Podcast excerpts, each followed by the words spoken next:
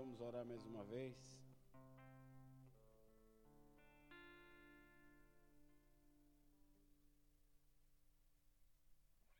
Pai querido, Pai amado, mais uma vez entramos diante do teu trono, clamando a tua presença, clamando o teu milagre, clamando que o teu Espírito Santo venha nos dar direção, que o teu Espírito Santo venha nos guiar, venha nos ensinar, nos exortar, venha falar, Senhor, ao nosso coração, em nome de Jesus.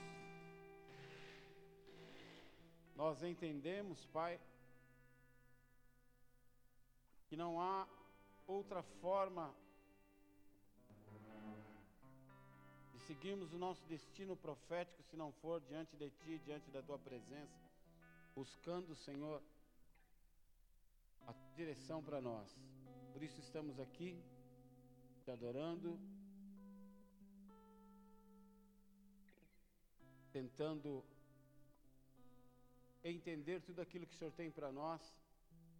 E nós pedimos, fala conosco mais uma vez, mais desta noite, para que possamos estar sempre nos teus trilhos, caminhando na tua direção, em nome de Jesus. Amém? Para vocês que estão nos visitando,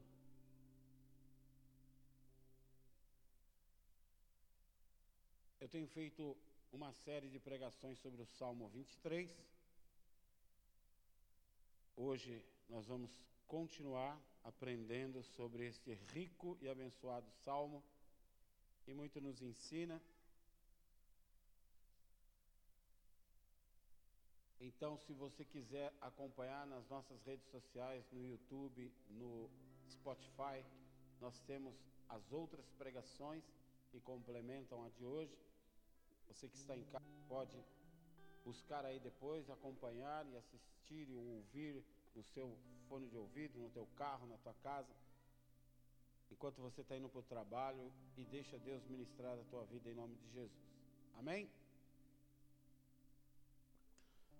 Uma pessoa foi fazer uma prova na faculdade e o professor que ia ministrar a prova era alguém muito rígido, muito sistemático, muito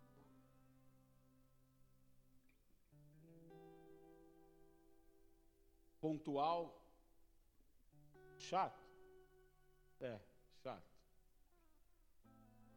E ele avisou no começo da prova, enquanto distribuía as folhas, falou: Olha, a prova vai começar às nove horas em ponto, e quando for dez horas, nem um minuto a mais, nem um minuto a menos, eu vou sair da sala. Quem entregou, entregou. Quem não entregou vai ficar com zero porque 10 e 1 eu não pego mais a prova. Então, quem tiver que entregar, entregue antes, porque 10 horas eu encerro e não pego mais prova de ninguém. Deu início à prova, entregou as folhas e começou todo mundo, aquele desespero, né? Quem já fez prova aí? Mesmo que você estudou, dá um pânicozinho, não dá? Você ah, já vai logo nas primeiras que você já sabe, e às vezes você não sabe nenhuma. Você fala, meu Deus, só sei meu nome aqui. Aí você fica, minha mãe mandou, eu, tá, tá, tá, Jesus, tal, ora, faz tudo o que precisa para tentar livrar daquilo. E começaram terminando a prova, começaram a entregar, e o professor, como eu disse, era sistemático, ele começou. 9 e 15. Faltam 45 minutos. Aí daqui a pouco, nove e meia, faltam meia hora. Nove e quarenta e cinco. Eu já avisei, não vou pegar prova depois. E foi botando pilha, foi botando um pânico. E meu irmão, já é ruim fazer a prova, debaixo de pressão, então, meu Deus. E a galera começou a entrar em parafuso, porque faltava 10 minutos, 5 minutos. E um cara, quando faltava dois minutos, ele levantou e foi preenchendo no caminho para entregar para o professor e tal. Aquilo, o professor já começou a juntar as provas, já começou a empilhar as folhas. Dez horas, não recebo mais prova. Aí o cara, ô professor, eu já tinha saído do meu lugar, eu já estava aqui perto da carteira aqui do senhor. Pega a minha prova. Não. Eu avisei desde o começo que não ia pegar, que não ia receber prova de ninguém depois da, do horário. Dançou, meu amigo. Mas o professor estava vindo aqui já, só preenchendo, pega a minha prova. Não vou pegar, já avisei, não vou pegar. O senhor tem certeza do que o senhor está fazendo? Tenho. O senhor sabe quem eu sou? Não. Então se vira. E jogou a prova lá no meio. O senhor sabe quem eu sou? Sabe qual é meu nome? Não. Então se vira aí. Já que não sabe mesmo. Jogou a prova lá no meio. Um dia alguém chegou para nós, aqui na igreja, e falou que um dos meus netos estava bagunçando no ministério infantil. E ele chegou e falou, deu uma dura no meu neto. Falou assim, ô, você não pode bagunçar assim não, cara. Tem que se comportar, rapaz. Você não pode fazer isso. Aí disse que o meu neto botou a mão na cintura assim e falou assim: Você sabe quem é meu avô? Se liga. Meu avô é o pastor daqui da igreja. Tipo assim, se eu quiser, eu te mando embora. Te despeço. Um dia,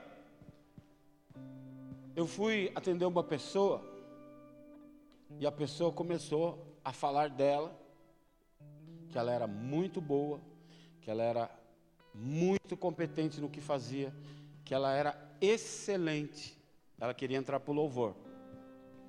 Aí ela perguntou para mim: O senhor já me viu cantando? Eu falei: Não tive esse privilégio. Quando eu canto, arrepia. Eu falei, cara, só de você falar comigo eu já estou tendo um negócio. Você deve ser muito bom. Então você vai lá na zeladoria, procura o Rafael, pega lá um pano, um rodo, uma vassoura e pode louvar a Deus aí na igreja, não tem problema não. Você ficou? Ele também não.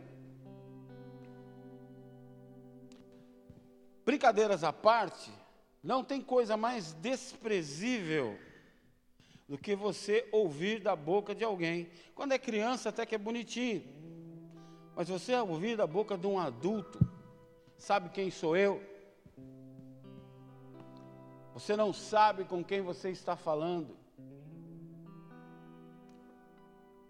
Isso mostra não uma grandeza, mas mostra o quanto essa pessoa é pequena, o quanto essa pessoa é insignificante e acha que é o sumo do sumo do supra-sumo.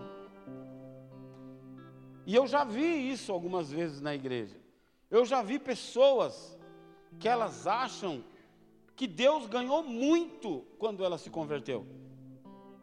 Quase falando assim: olha, eu não sei como que Deus fazia sem eu chegar aqui.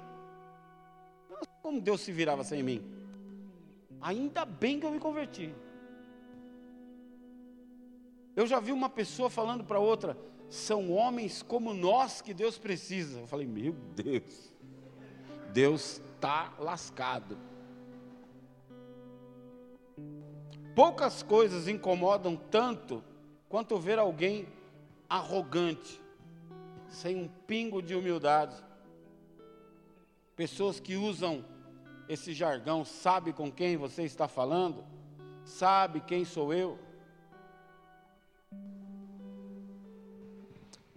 Na internet acontece muito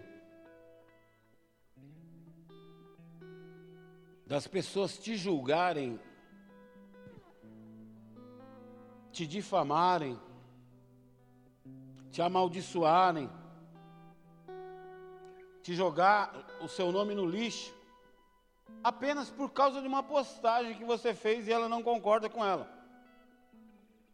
Ela não te conhece, ela nunca gastou 10 minutos conversando com você, ela não sabe nada da tua vida, não sabe se você é casado, solteiro, as suas experiências de vida, os perrengues que você já passou, Ela não sabe nada de você e apenas por causa de uma postagem ela te moe. Ah, seu isso, seu aquilo, seu não sei o quê, seu não sei o quê. Na época da política, então, meu Deus. Ou você era de um lado ou você era de outro. Se você era do lado A, o lado B te arrebentava. Se você era do lado B, o lado A te arrebentava. Teve um cara que chegou a falar para mim: Vamos falar frente a frente, você vai ver só. Vou quebrar a tua cara. Eu falei: Meu Deus seu isso, seu aquilo. E as pessoas falaram assim, pastor, eu vi que o cara escreveu um monte de coisa para você lá, você não vai responder? Eu falei, não, é o que ele quer. O que ele quer é que eu responda.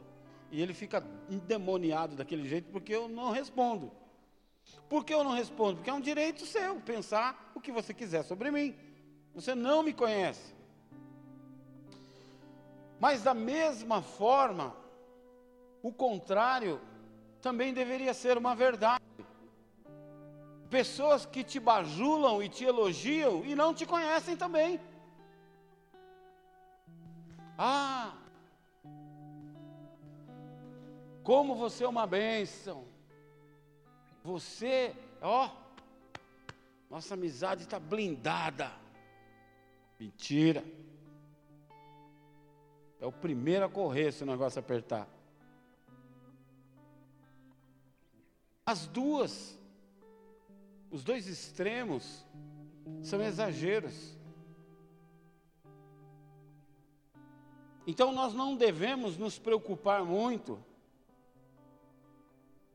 com quem não nos conhece sobre o que eles falam de nós. Porque o que ele fala não é verdade, ele não te conhece. Nem a favor e nem quando ele fala contra. Ele não me conhece. Eu vi uma vez um pastor falando: Você quer saber como eu sou? Pergunta para minha esposa. Ela me conhece. Ela está comigo todo dia, toda hora. Já viu minhas fraquezas, minhas limitações. Sabe o que eu gosto, o que eu não gosto, o que eu posso, o que eu não posso, o que eu sei e o que eu não sei fazer. Da mesma forma que as críticas não devem te incomodar, os elogios também não devem te inflar, porque eles também não são sinceros. Essa pessoa que está te elogiando, te bajulando, não te conhece. Porque quando nós acertamos, é fácil arrumar sócios, né? Imagina um projeto que deu certo. Vamos construir um foguete. E aí o foguete dá certo, vai lá tal, e desce igual o do Alan Musk. É, esse, aquele foguete lá fui eu que desenhei. Aquele foguete lá, o combustível que ele usou, fui eu que desenvolvi. Ó, aquele, eu que estava segurando a cordinha, eu que fiz. Alguma coisa o cara vai querer sair na foto. Mas se o foguete sobe dois metros e explode, Falei para ele que esse negócio não ia dar certo. Eu falei que não era para soltar hoje. Eu falei que tinha que ser feito não sei o que diferente. Não é assim? Quando é algo que dá certo, é fácil arrumar sócio. É fácil gente aparecer na foto com você batendo nas suas costas. Mas quando dá errado, todo mundo dá um passo para trás e larga você sozinho. Não é assim? Quando você faz algo maravilhoso, principalmente para Deus, entenda, isso não vem de você. Não existe um homem sequer na terra que tenha uma oração especial. Existe um Deus no universo que é especial e pode usar qualquer homem da terra. Mas quando eu oro e o milagre acontece, é fácil de eu querer ser sócio de Deus e me inflar e falar: tá vendo? O que eu fiz? Eu não falo, tá vendo o que Deus fez? Eu falo, tá vendo o que eu fiz? Tá vendo a minha oração? Tá vendo a minha igreja como está cheia? Olha para quem está do seu lado e fala para ele assim: nada que você faz em Deus vem de você.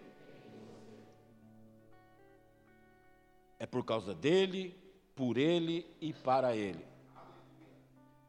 Por incrível que possa parecer, a humildade é um sentimento que nos engana.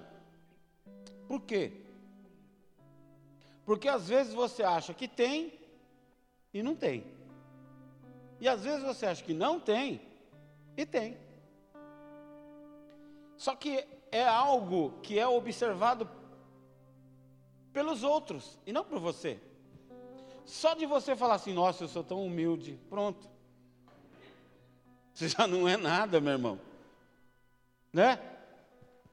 É a mesma coisa que falar assim, nossa, eu sou tão bonito, cara. Quem tem que falar isso é alguém, não você, né? Mesmo que você se ache. É melhor você ficar na sua, porque às vezes o que você acha, mais ninguém acha. Só você e sua mãe.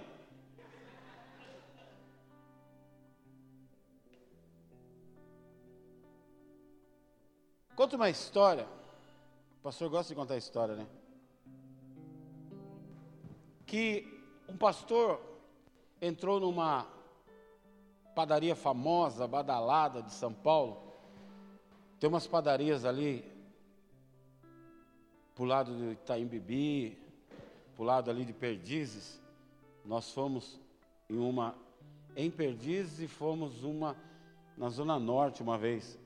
Que a padaria, meu irmão, linda, tinha tudo, tinha tudo. Você podia chegar lá duas horas da manhã, que tinha comida, tinha pizza, tinha lanche, tinha salgados feitos na hora, aqueles pães cheios de creme, com doce, com coco, com não sei o que, dá vontade de comer tudo, né?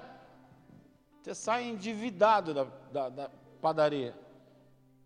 Mas é um lugar muito legal, muito bem frequentado, muito aconchegante, que você senta ali com amigos e você fica ali horas sem se cansar. E esse pastor entrou nessa padaria pela manhã para tomar o café, e logo que ele entra, o segurança já olhou para ele fixamente, de cima a baixo.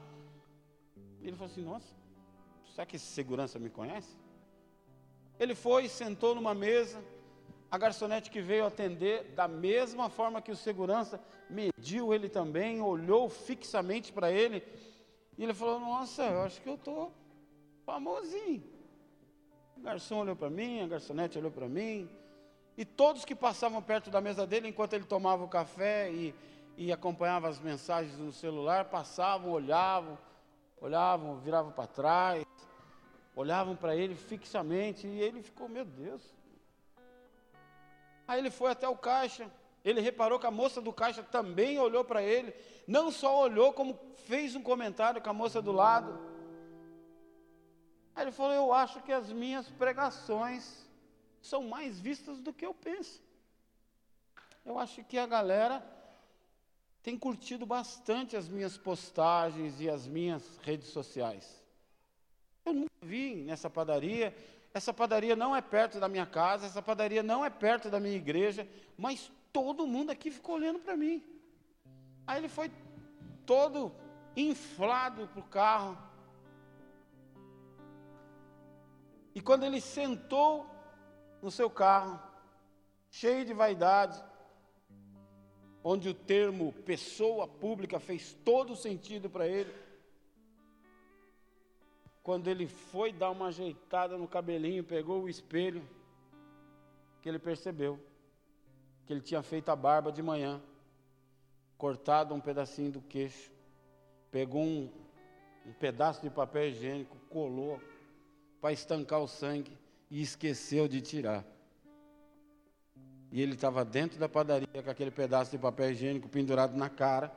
E o garçom viu, e a garçonete viu, e todo mundo viu, e todo mundo ficou, nossa, fala ou não falo, fala ou não falo. E ele se achando o Brad Pitt, o famosinho da internet. Queridos, Quantas vezes nós nos comportamos assim? Nós achamos que somos algo, mas na verdade não somos nada. Nós achamos que somos importantes, que sem nós Deus não vai fazer.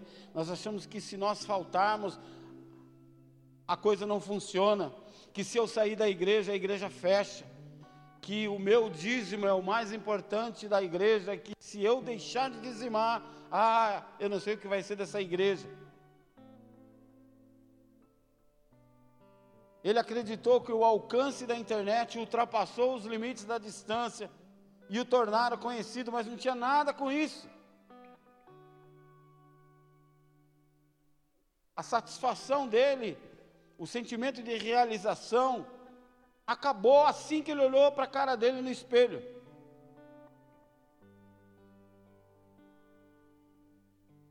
Queridos,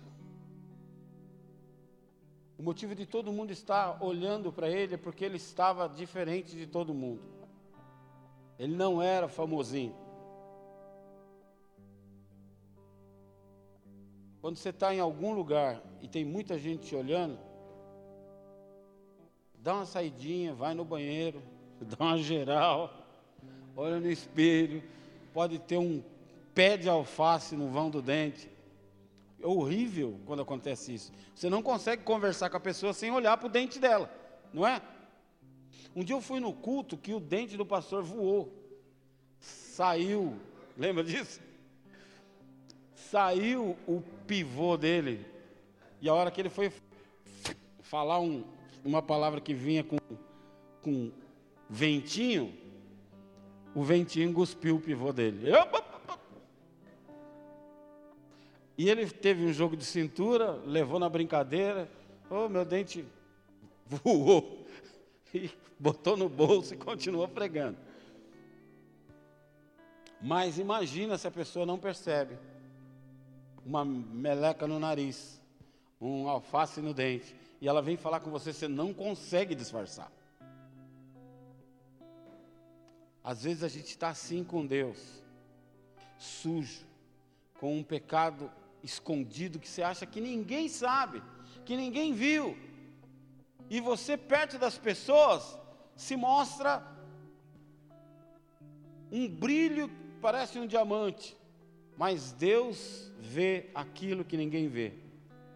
De Deus a gente não consegue esconder as nossas falhas, as nossas fraquezas.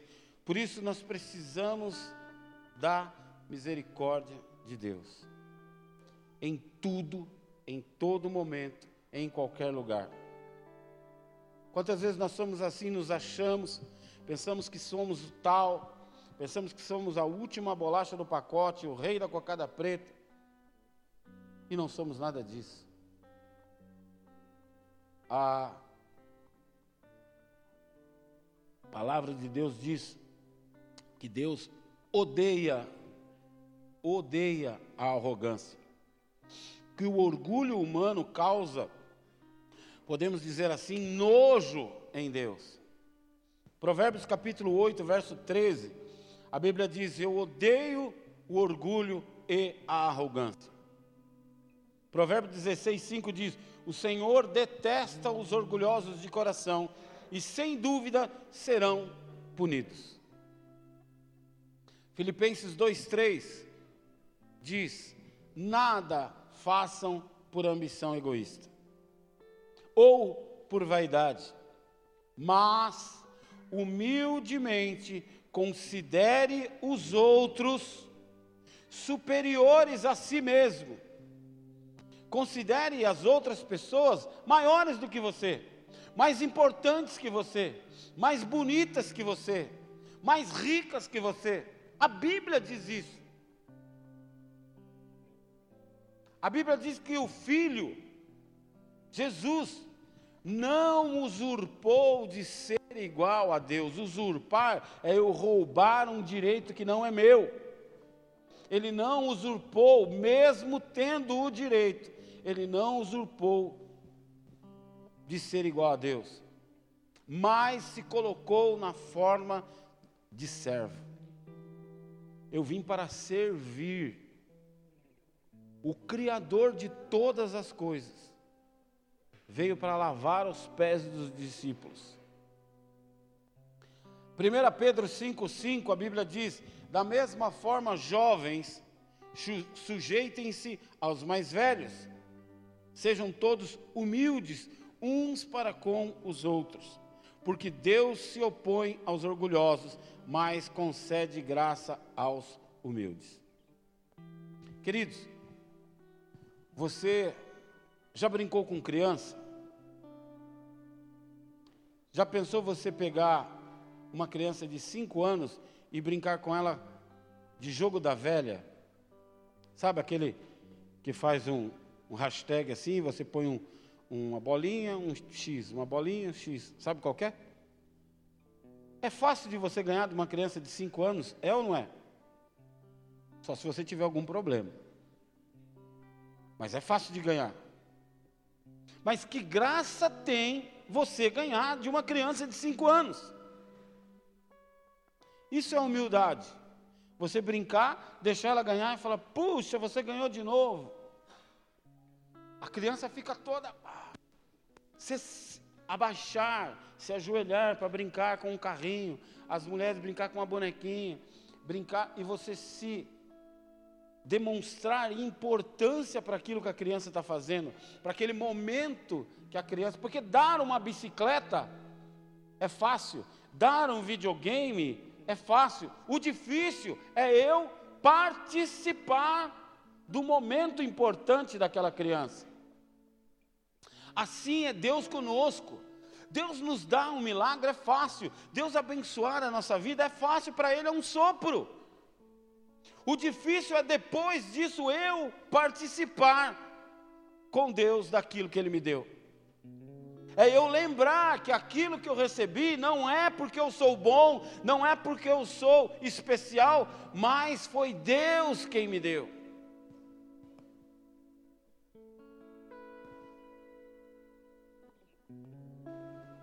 Repare que na história, na Bíblia ou na vida, há sempre momentos de exaltação, momentos de altos e baixos momentos de sucesso, momentos de poder. Mas entre um e outro há um vazio. Entre um e outro há um vácuo. Se você for estudar, por exemplo, sobre o avivamento, o avivamento vem e vai. Ele é cíclico. Ele aparece numa geração e de repente ele some e daqui a pouco ele aparece novamente numa outra geração e some. A pergunta que eu faço é por que talvez ele suma entre uma geração e outra? Por causa da arrogância do ser humano. Deus começa a me usar, eu começo a me achar. Porque você imagina, todos esses poderes que nós vemos na Bíblia, Deus pode conceder, conceder ao ser humano, amém? Mas você imagina se Deus joga tudo isso num cara, em mim. Eu oro por uma enfermidade, o cara é curado. Eu vou num velório, oro pelo defunto, o cara levanta. Você vem todo estrupiado financeiramente, eu oro, você prospera e vira um empresário rico. Eu oro para o cara mais feinho da paróquia e ele casa com a mulher mais bonita da cidade. Eu começo a me achar eu começo a achar que ela estar casada comigo é um privilégio. Você vai ter que me engolir. Você sabe com quem está casado? Olha o que Deus faz na minha vida. Você vai reclamar? Então, vai procurar outro para você ver. Eu começo a falar isso para os meus filhos, eu começo a falar isso para os meus amigos, eu começo a falar isso para a minha igreja. Não está bom? Vai em outra igreja. Vê lá se eles fazem o milagre que eu faço. Você imagina porque a nossa cabeça é uma meleca, meu irmão. E Deus sabe disso melhor do que ninguém. Então Deus fala, ups, menos, bem menos. Se não sou eu, você está frito. Por isso que a Bíblia fala: examine-se, pois, o homem a si mesmo. Querido, olha no espelho todos os dias, fala, Senhor, misericórdia porque se não fosse o teu amor, talvez nem vivo eu estaria. Provérbios 15, 25 diz que o Senhor derruba a casa dos orgulhosos. Muitas vezes o que estamos fazendo, o nosso mau comportamento, o nosso orgulho, arrogância, acaba atingindo a nossa posteridade, acaba atingindo a geração futura, a nossa herança e destrói o nosso legado tinha tudo para o seu filho ser uma benção, tinha tudo para a nova geração desta igreja ser uma benção, tinha tudo para o avivamento prosseguir, e não acontece por quê? Porque o homem se coloca num pedestal e começa a achar que tudo acontece porque ele está aqui, porque ele está fazendo. Porque Deus odeia a arrogância?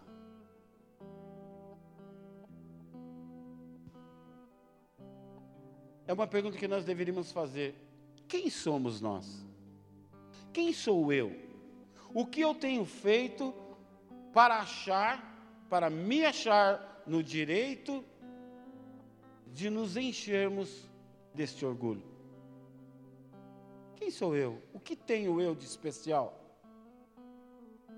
A Bíblia diz: sem mim nada podeis fazer. João 15, 5. Queridos, eu falei aqui outro dia, tem um livro que o tema é Por que eu, Deus, devo deixar você entrar no céu?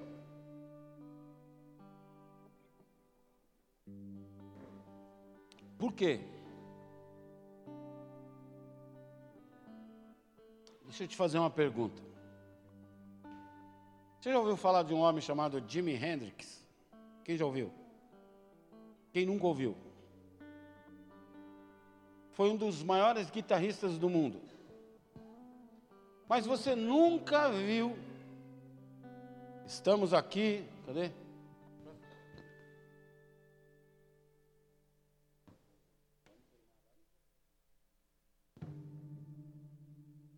Estamos aqui agora com a palheta do finado Jimi Hendrix e ela está avaliada em 2 milhões de dólares. O que, que essa porcaria vai fazer? Você nunca vai ver alguém levando o pincel que foi usado por Michelangelo quando pintou a Capela Sistina. Você nunca verá o bisturi do médico, do cirurgião do neurocirurgião mais importante do mundo, está aqui. Nós vamos colocar no museu o bisturi do mais importante cirurgião. Nós vamos leiloar o pneu que deu a vitória para Ayrton Senna do Brasil ganhar o grande prêmio. Por que, que nós não vemos esses objetos serem leiloados, serem ovacionados, porque eles foram apenas ferramentas na mão de uma pessoa extremamente capacitada, foram ferramentas na mão de um artífice, de um artista, de um gênio naquilo que ele fazia. E por isso jamais receberão o crédito pelo que foram usados a fazer. Entendeu? Olha para quem está do seu lado e fala: Você é apenas um bisturi. Você é apenas um pincel. Você é apenas uma ferramenta. Você é apenas o burrinho Imagina aquele burrinho quando entrou em Jerusalém com Jesus no lombo. Todo mundo, ah, Osana nas alturas. Imagina no outro dia o burrinho chegando. Ai, sabe quem sou eu? A gente é assim. Sabe por que o burrinho foi ovacionado? Pelo que estava sobre ele, não por ele. Olha para quem está do seu lado e fala: Você é apenas uma ferramenta. E mais nada. Por isso eles jamais devem receber o crédito. Esta é a mensagem do Salmo 23. Não temos nada do que nos orgulhar, porque somos apenas uma ovelha. Mais uma ovelha do grande pastor. Somos mais uma ovelha do importante, poderoso, amável, cuidadoso, excelso, sublime pastor. Ele é tudo isso. Eu sou apenas uma ovelha.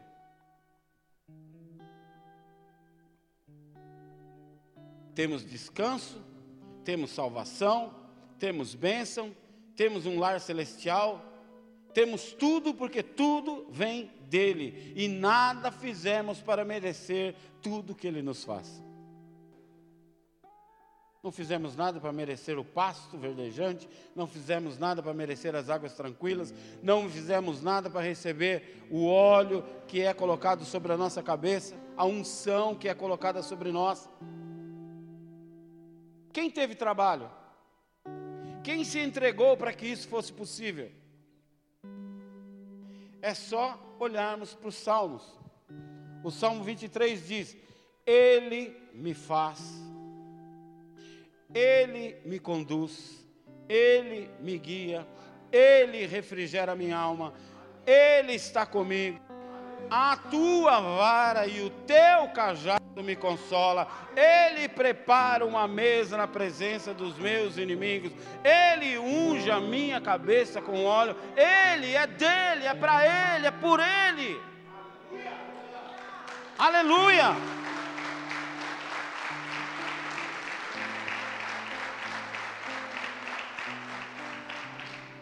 Nós podemos sim até ser o pincel, a palheta, o bisturi, mas jamais seremos quem merece os aplausos. Davi declara no Salmo que tudo o que acontece não é por nós, mas por amor ao seu nome. Salmo 123, verso 3.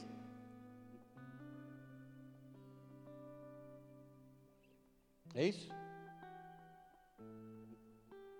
Nossa, gente, preciso de um óculos. Hein? Oh!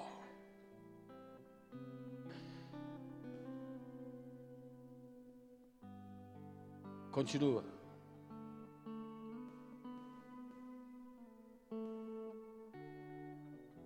Será que é antes?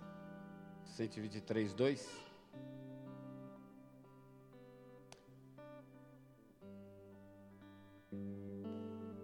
Aonde que está por amor do seu nome?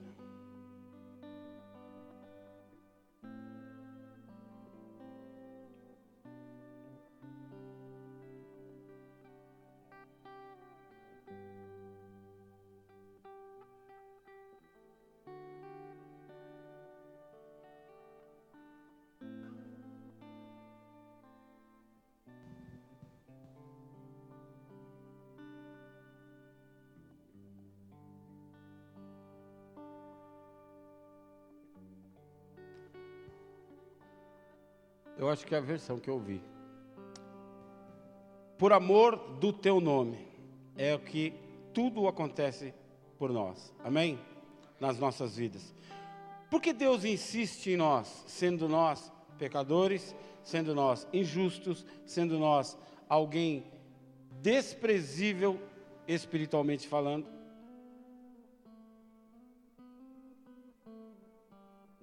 Porque Deus nos ama mesmo sabendo quem somos, mesmo sabendo que apesar de sermos quem somos,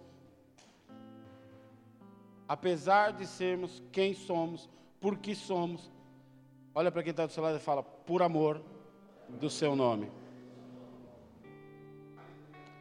Deus não pega o crédito para si por vaidade, ou porque necessita de ser elogiado, reconhecido, amado. Não.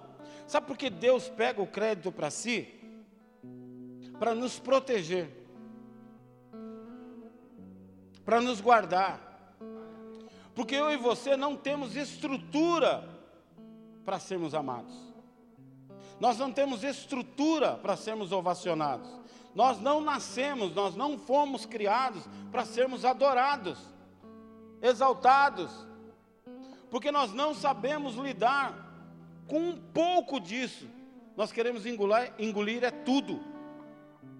É só você olhar os faraós, os reis da antiguidade, eles se comparavam a deuses. Eles achavam que eles deveriam ser adorados. É só você ver um filme épico, um filme que tem reis e rainhas, as pessoas se ajoelhavam quando o rei passava. Eles abaixavam a cabeça porque era proibido olhar nos olhos do rei. Porque ele é algo muito especial, muito acima de nós. O rei era dono das pessoas, dono. O rei mandava, não só no território, mas em tudo que estivesse ao seu alcance. Ele se comparava a um Deus. Por que, que quando é descoberto sarcófagos egípcios, dentro há uma série de joias, uma série de utensílios de ouro, pedras preciosas, porque ele achava que ele ia para um mundo espiritual e ia como rei. E como rei ele tinha que levar os seus tesouros para chegar no outro mundo, na outra dimensão, cheio de pompa, como ele já vivia aqui. E o que, que a Bíblia nos ensina? Que nós viemos nus e nos voltaremos. Que nós viemos do pó e ao pó voltaremos.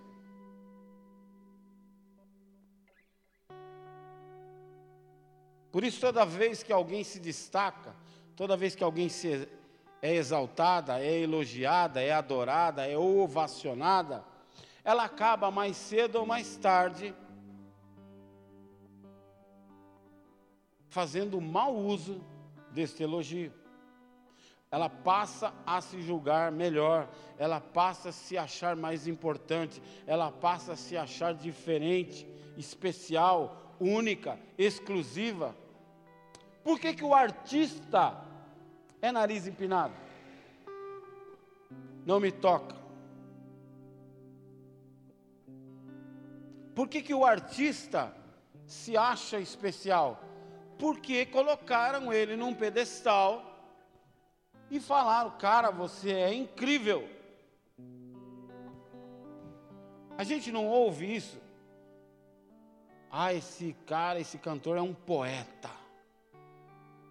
Falava um monte de palavrão, falava de droga, de sexo. É um poeta? Tem um outro artista que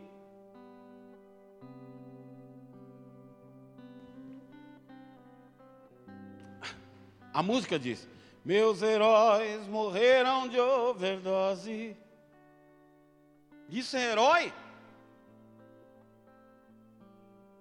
Morreu de overdose. E as pessoas falam, mano, ele é incrível. Era incrível, morreu sozinho dentro de casa com 4 milhões na conta. Morreu louco. Há uma sequência de artistas, principalmente músicos, que morrem na faixa dos 27 anos. Por quê? Porque eles não estão preparados para toda essa carga de peso espiritual que as pessoas lançam sobre eles, dizendo que eles são top. A gente não consegue entender como que essa pessoa morreu assim? Você vê um especial da vida de Elvis Presley, o rei do rock, morreu tosco. Michael Jackson, o rei do pop, morreu tosco. Whitney Houston, a rainha da voz, morreu drogada igual a gente vê a galera da Cracolândia. A filha morreu do mesmo jeito. Mas olha como é curioso. Eu falei, o rei do rock, o rei do pop, a rainha da voz. Você não nasceu para ser rei. Nós nascemos para ser filhos do rei dos reis. Amém? Enquanto você se colocar, pode aplaudir Jesus.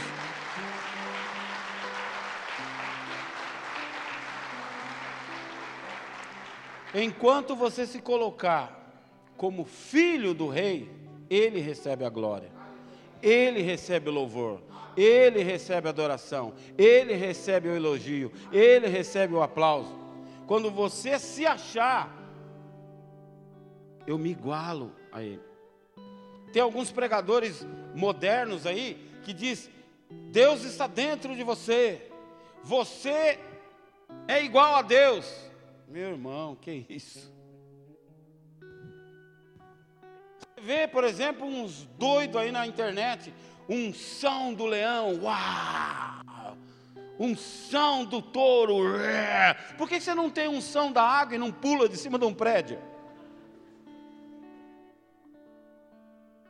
São os quatro seres viventes. Só tem do leão, do touro, Águia ninguém quer ser. Um monte de crente doido viajando na internet, se achando. Pastor falando, eu estava cercado de demônios. Até que o nome de Jesus não foi o suficiente. E eu tive que insistir. E depois da minha insistência, os demônios foram embora. O demônio foi embora porque ele insistiu porque o nome de Jesus não era suficiente. Aí você olha a live do cara, tem duas mil pessoas assistindo o cara. Aí tem um doido lá, com a mão na cintura, Joma, eu estou aqui na floresta, eu estou aqui na mata virgem orando por você, Joma, Joma, louco, aonde você viu isso? E tem lá dois mil doidos vendo o cara. Batendo palma para o louco dançar. Quem é mais doido? É Bíblia, meu irmão. Está na Bíblia, glória a Deus. Não está na Bíblia, valeu aí. Fica aí com a sua doideira que eu vou ficar com a Bíblia. Meu irmão, se a Bíblia tivesse escrito que Jonas engoliu uma baleia, beleza. Não sei como. Quando chegar no céu, eu pergunto para Jesus. Mas é que está escrito, é o que aconteceu. Os caras quase que escrevem uma Bíblia deles. Porque tudo que eles falam, tudo que eles fazem, não tem aqui. Bem rapidamente, é só você começar a me elogiar muito, eu começo a esquecer que eu sou pó. Que o pecado sempre esteve e sempre estará dentro de mim. Eu não sou santo. Eu não posso aceitar adoração, eu não posso aceitar que você fala, olha, é Deus no céu e o pastor Amauri na terra. Vai ler Bíblia, meu irmão, vai se converter. Nem a minha mulher acha isso.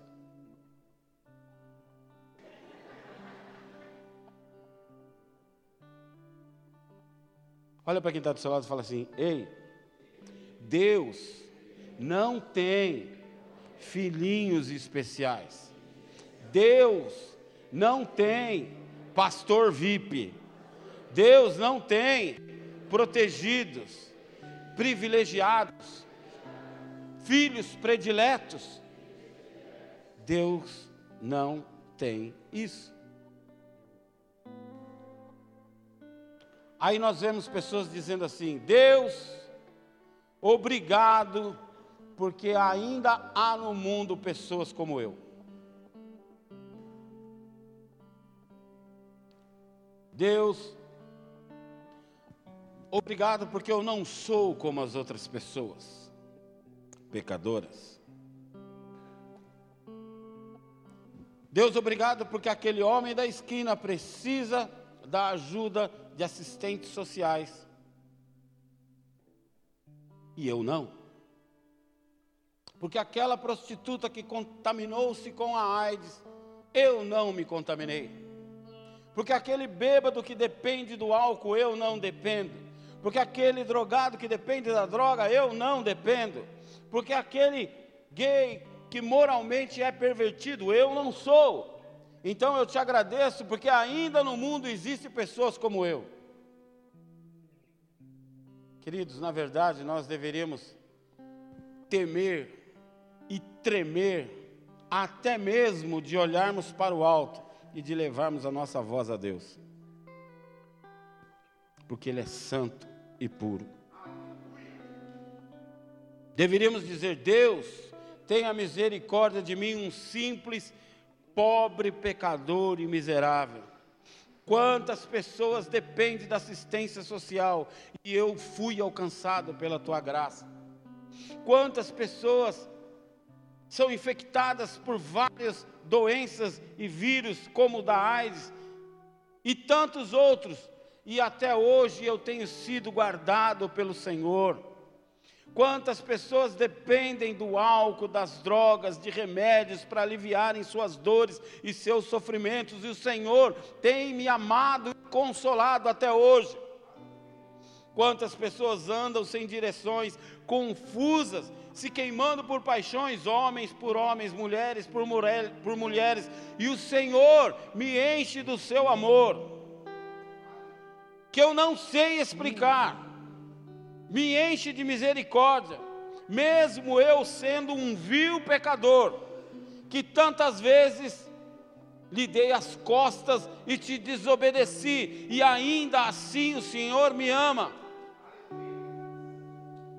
Lucas 18, 14, a Bíblia diz: Eu lhes digo que este homem, e não outro, foi para casa justificado diante de Deus, pois quem se exalta será humilhado, e quem se humilha será exaltado. Entendo que com a mesma intensidade que Deus odeia a arrogância, Ele ama a humildade. Ele diz: Eu sou manso e humilde de coração. Ainda que o Senhor é excelso, Ele atenta para o humilde, habita com aquele que tem o coração abatido e contrito. As pessoas se confundem. Eu vou atrair a presença de Deus porque eu sou contrito. Não, é o contrário. Eu sou contrito de coração eu me coloco como pecador, peço a misericórdia de Deus e aí sim eu atraio a presença de Deus. Ele dá honra, diante da honra vem a humildade. Ele dá sabedoria. A Bíblia diz que com os humildes está a sabedoria. Ele dá direção, aos mansos ensinará o caminho. Ele dá graça, Deus dá graça aos humildes, diz a palavra. Paulo tem um encontro com Jesus. A Bíblia diz que ele foi levado até o céu. A Bíblia diz que ele cura, que ele liberta, que ele ressuscita mortos, que a sua sombra cura. Mas quando nós vemos ele se apresentando às pessoas, ele fala: Sou Paulo, servo do Deus vivo.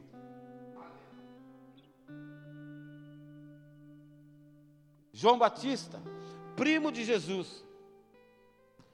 A Bíblia diz que ele é aquele que abriu o caminho para a vinda de Jesus, que aplainou a estrada para Jesus caminhar. Jesus mesmo declara que não há ninguém nascido de mulher que seja maior do que João Batista.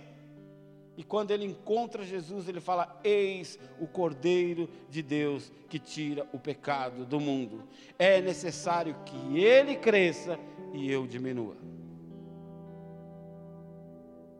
Humildade não é a mesma coisa que baixo autoestima.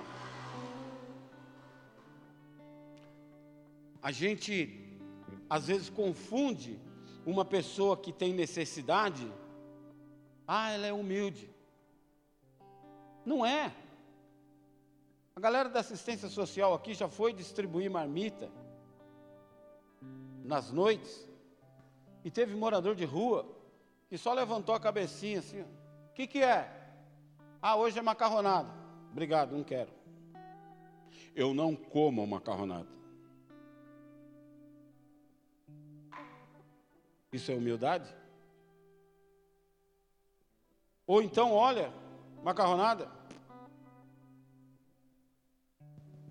Um dia eu tinha um tio que era extremamente arrogante.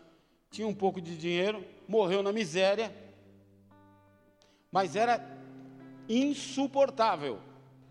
E eu tenho alguns parentes que moram na roça, na roça mesmo, é, é casa de, de, de, chão batido, casa de pau a pique, não sei se você sabe o que é isso, casa de barro, casa bem simples. E esse meu tio arrogante foi um dia na casa desse meu outro tio, pobrezinho, e falou: O que, que tem para nós almoçar? Ele falou: Eu fiz feijão com abóbora. Aí o arrogante falou assim: Abóbora? É. Abóbora é comida de porco lá na minha casa. Ele falou: Aqui também, vem almoçar. Tome. Eu era criança e eu lembro disso. Todo mundo riu. Toma, besta. Está cheio de gente assim. E se a gente não tomar cuidado, a gente é assim com alguém. A gente é assim no comércio, achando que aquela pessoa tem obrigação de te atender, porque você está pagando. Humildade não é baixo autoestima. Não significa você achar que você não é nada, que não tem nada a oferecer e que não pode fazer nada. Significa que você, mesmo sabendo exatamente o que você tem para oferecer, porém, você sabe se colocar no seu lugar, porque Deus, o tempo certo, na hora certa, no lugar certo, irá te exaltar quando Ele achar que deve. Eu não preciso me exaltar. Deus vai me exaltar. É isso que a Bíblia diz. Romanos 12, 3 diz: Pois pela graça que me foi dada, digo a todos vocês: ninguém tenha de si mesmo um conceito mais elevado do que se deve ter, mas, pelo contrário, tenha um conceito equilibrado, de acordo com a medida da fé que Deus lhe concedeu.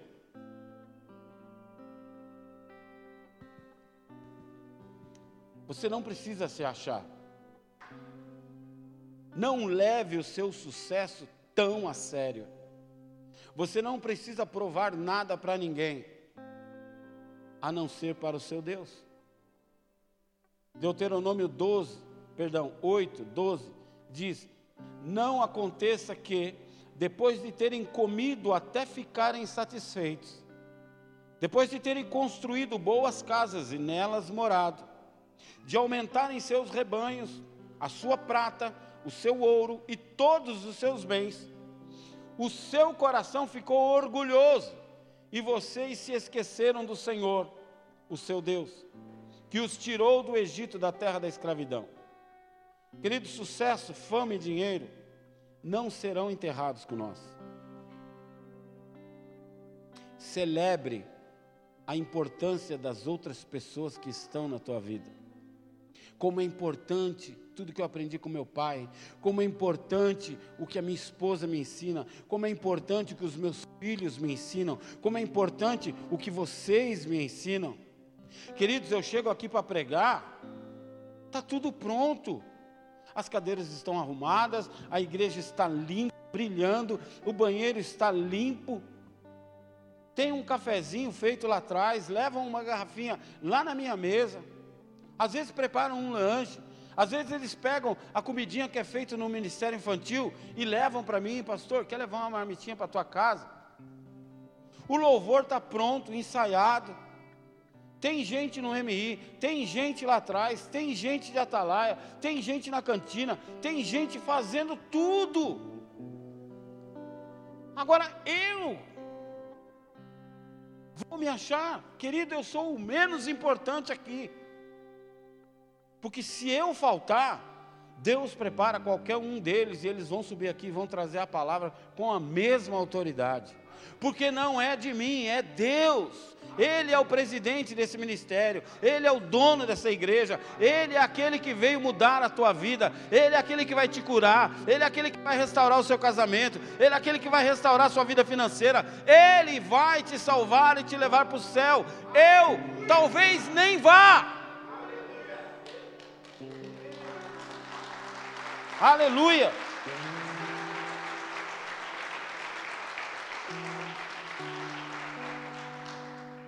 Entenda uma coisa: ninguém, absolutamente ninguém, vence sozinho. Toda vitória pessoal reflete uma equipe por trás dela. Um homem, para ser bem sucedido, tem uma esposa cuidando da tua casa, tem uma esposa cuidando dos teus filhos, tem uma esposa cuidando das tuas roupas, tem uma esposa cuidando. Amor, você precisa cortar o cabelo. A pastora falou isso para mim hoje. Pastor, você precisa. Pastor, amor, você precisa cortar o cabelo. Amor, essa roupa não ficou legal. Tira, troca, põe outra camisa, põe não sei o quê. Amor, você precisa estudar. Amor, você precisa ler a Bíblia. Amor, você precisa orar. Amor. O que, que é isso, querido? Ela está cuidando de mim. Eu também faço o que eu posso para cuidar dela. E assim nós vamos cuidando um do outro. Não existe vitória isolada. Uma igreja bem sucedida tem uma equipe de obreiros por trás do pastor. O Ayrton Senna dirigia, mas tem uma equipe atrás de mecânicos, de técnicos, de preparador físico, de nutricionista, de borracheiro, do cara que abastece. Tem uma equipe. Ninguém vence sozinho. Quando o cara se acha, meu irmão, é facinho para ele cair. Você já viu aquela história? Quanto maior a árvore, maior o tombo. Aprenda uma coisa. Elogie, aplauda, torça, vibre pelas vitórias alheias. Elogie alguém vitorioso. Sabe por quê? Quem é vitorioso não tem tempo para encher a sua paciência. Quem é vitorioso não tem tempo para fofoca, não tem tempo para intriga, não tem tempo para calúnia, não tem tempo para te incomodar. Quem te incomoda é porque não faz nada. Não aceite crítica construtiva de quem nunca construiu nada. Você quer criticar, mas o que, que você já fez? Você não fez nada, por que você quer me criticar?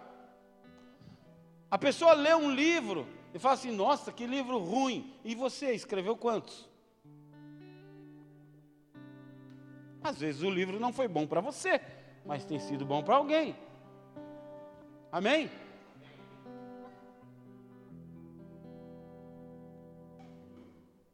Agora, e os perdedores? Tem tempo ou não tem tempo para encher a sua paciência? Você pode ver que todo mundo que te critica na internet, é porque não faz o que você está fazendo.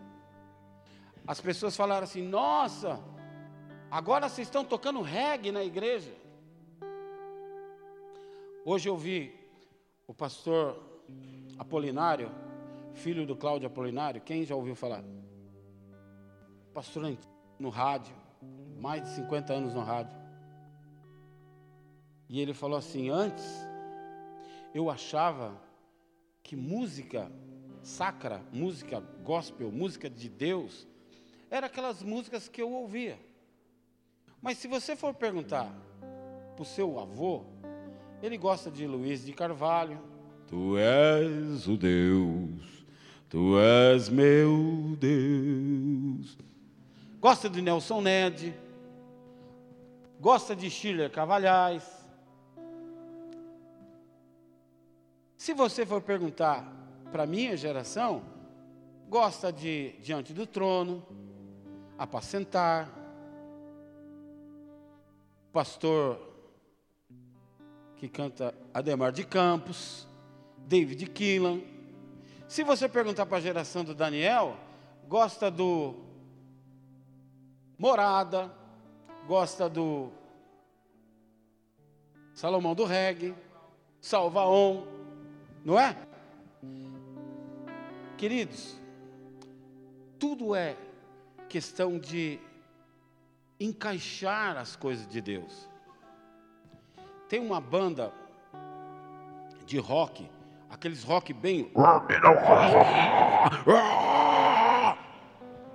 que talvez você não ouça, mas esse cara foi numa convenção de rock nos Estados Unidos, de heavy metal, de thrash metal, de nego doido, pendurando cruz de ponta cabeça, símbolo do satanismo, daquele jeito. E ele foi participar e ele começou a cantar, fez o apelo e várias pessoas aceitaram a Cristo no evento. Se você levar ele numa convenção da Deus é amor, não vai dar certo.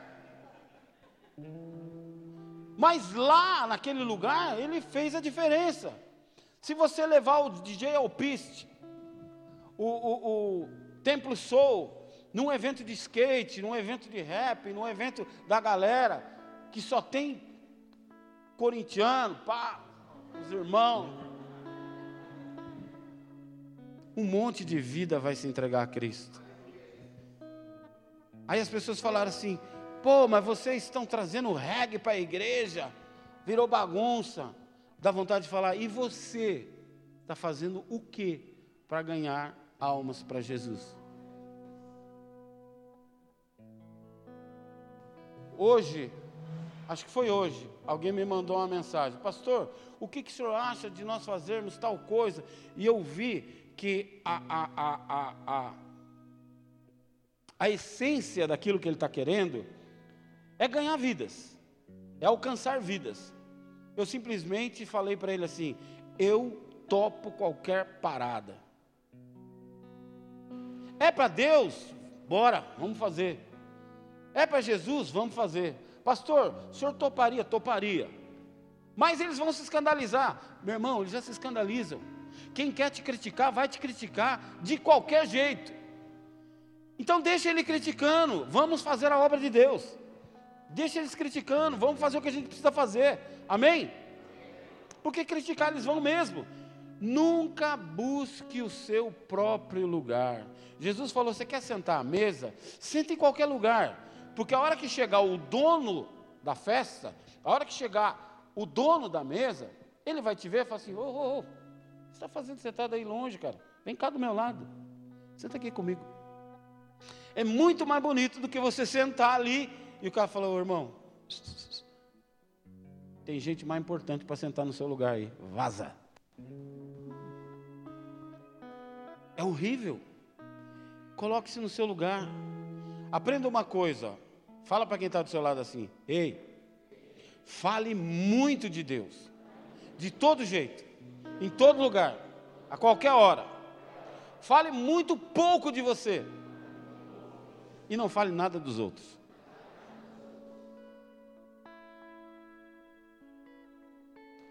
Nunca anuncie o sucesso de algo antes dele acontecer de fato.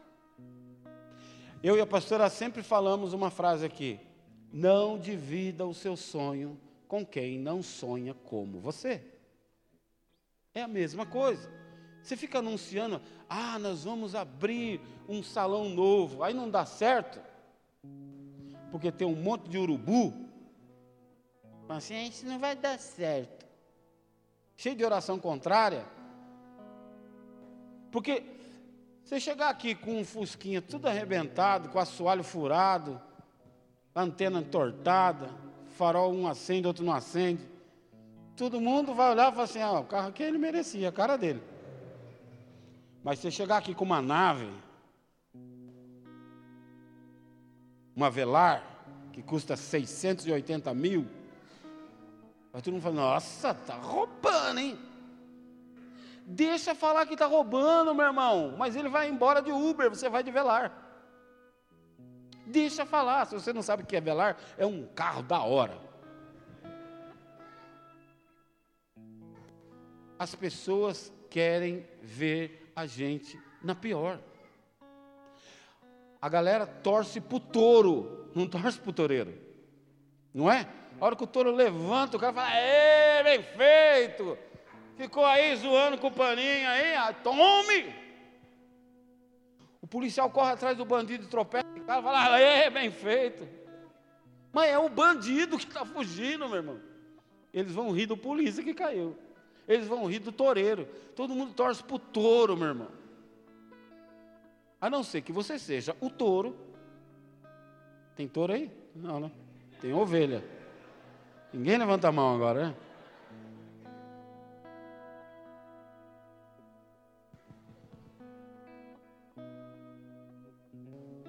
Um pregador cheio de si, cheio de confiança,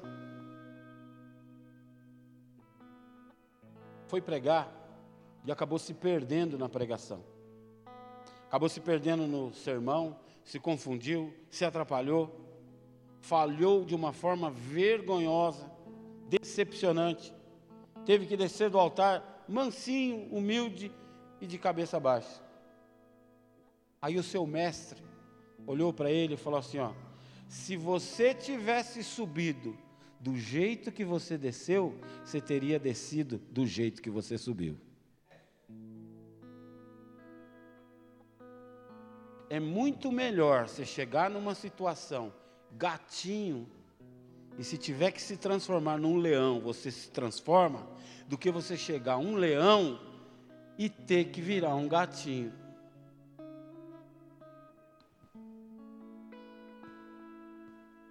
1 Samuel capítulo 2, verso 3, a Bíblia diz: Não falem tão orgulhosamente, nem saia da sua boca tal arrogância, pois o Senhor é Deus sábio e é Ele quem julga os atos dos homens. arrogância é notada à distância. Tem gente que sente necessidade de auto se afirmar. A sua autoestima grita por uma afirmação diante dos homens.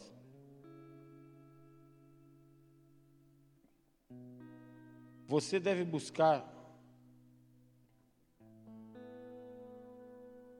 aparecer e exibir-se diante de Deus, no seu secreto, no escuro, quando não tem ninguém vendo, mas Ele vê, é ali Quantas vezes eu saio da oração da madrugada, a pastora acorda sete, sete e pouco. Você esqueceu de orar? Eu falei, não, amor, já fui, já orei, já voltei. Porque eu não oro para ela ver, eu oro para Deus ver. Eu não oro para que ela me elogie. Nem vocês que me acompanham na oração mas é um propósito que eu firmei com Deus. Se tiver 100 pessoas lá, ótimo. Se tiver mil, ótimo. Mas se não tiver ninguém, eu vou continuar fazendo. Amanhã é feriado, nós estamos lá, firme na rocha. Às vezes eu atraso, que eu sou humano, eu não tenho um relógio na minha cabeça que desperta a hora que eu quero. Às vezes eu pego sim o celular que despertou e vou dar só mais uma pigadinha aqui. E essa pingadinha, meu irmão, acordo sete e meia, já era. Seis e cinco, seis e dez. Tem gente me ligando, tem gente mandando mensagem para a pastora. Não vai ter oração, não vai ter oração, não vai ter oração. Mas estamos lá. Amém? Graças a Deus tem muito mais dentro do horário do que fora do horário. Há poucos atrasos. Amém? Se você tem algum problema de autoafirmação, meu querido, minha irmã, você só precisa apenas de um pouco de tempo, uma pausa na sua vida aos pés da cruz. É nos pés da cruz, é no secreto que nós buscamos humildade de Deus. Entenda uma coisa: o Criador do universo, o Criador de todas as coisas, ele preferiu morrer por você do que viver sem você. Ele preferiu morrer por você do que viver sem você. Então, nós temos que buscar a mesma coisa. Eu prefiro morrer por Jesus do que viver sem Ele. Feche os teus olhos. Se existe algo que nós temos que nos orgulhar, é de ter sido alcançado pelo amor de Deus. Examine-se, pois, o homem a si mesmo, a Bíblia diz. Orgulho foi justamente o sentimento que afastou o anjo Lúcifer, o anjo de luz, da presença do Altíssimo e o transformou em Satanás, o príncipe das trevas. Cuidado, você é a ovelha do grande pastor, ele precisa aparecer e não nós. Se você se sente assim, necessidade de aparecer, peça para o seu pastor ministrar a tua vida, peça perdão a ele. e que Ele derrame humildade sobre a tua vida em nome de Jesus. Que nunca percamos essa convicção de que somos ovelhas do pastoreio do Senhor. Vamos adorar ao Senhor enquanto nós adoramos. Comece a falar para Ele: Senhor, me perdoa todas as vezes que eu fui arrogante com alguém. Me perdoa todas as vezes que eu fui orgulhoso, que eu me mostrei sendo melhor do que alguém, mais importante que alguém. Me perdoa todas as vezes que eu respondi de forma arrogante a alguém. Me ensina, Senhor, a ser humilde, assim como o Senhor é humilde. Me ensina, Senhor, a ser segundo o teu coração, como foi Davi. Peça a Ele, eu preciso mais de Ti.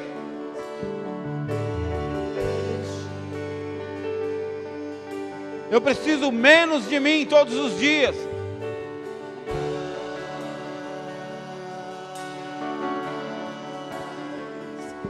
De ti e menos de mim.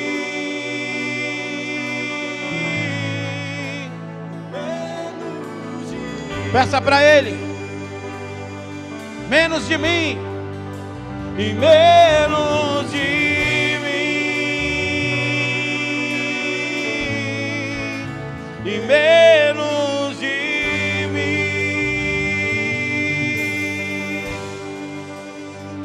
Que ele cresça que eu diminua que ele apareça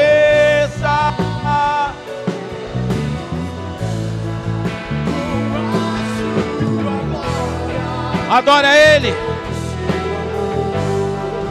Infinita humildade, servo de Deus. Declare que Ele cresça.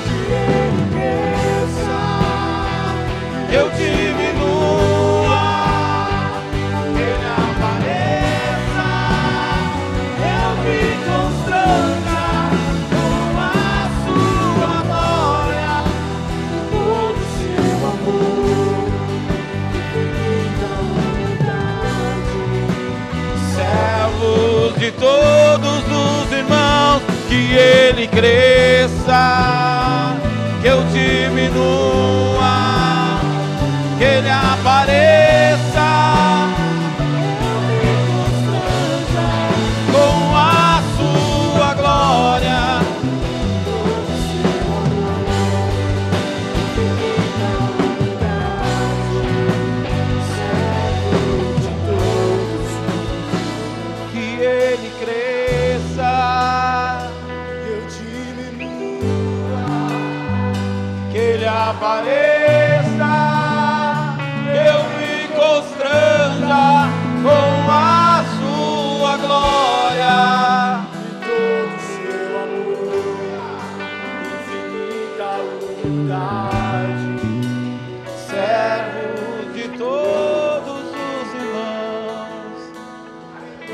Senhor ministre ao teu coração todos os dias.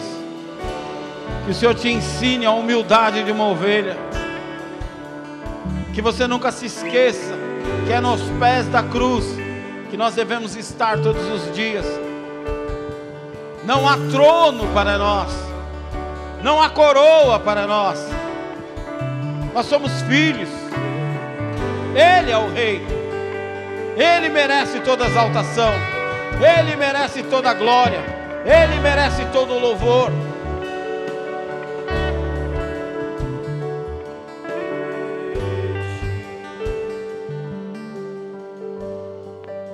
Tinha um louvor antigo. Eles vão me bater aqui. Que dizia assim, ó.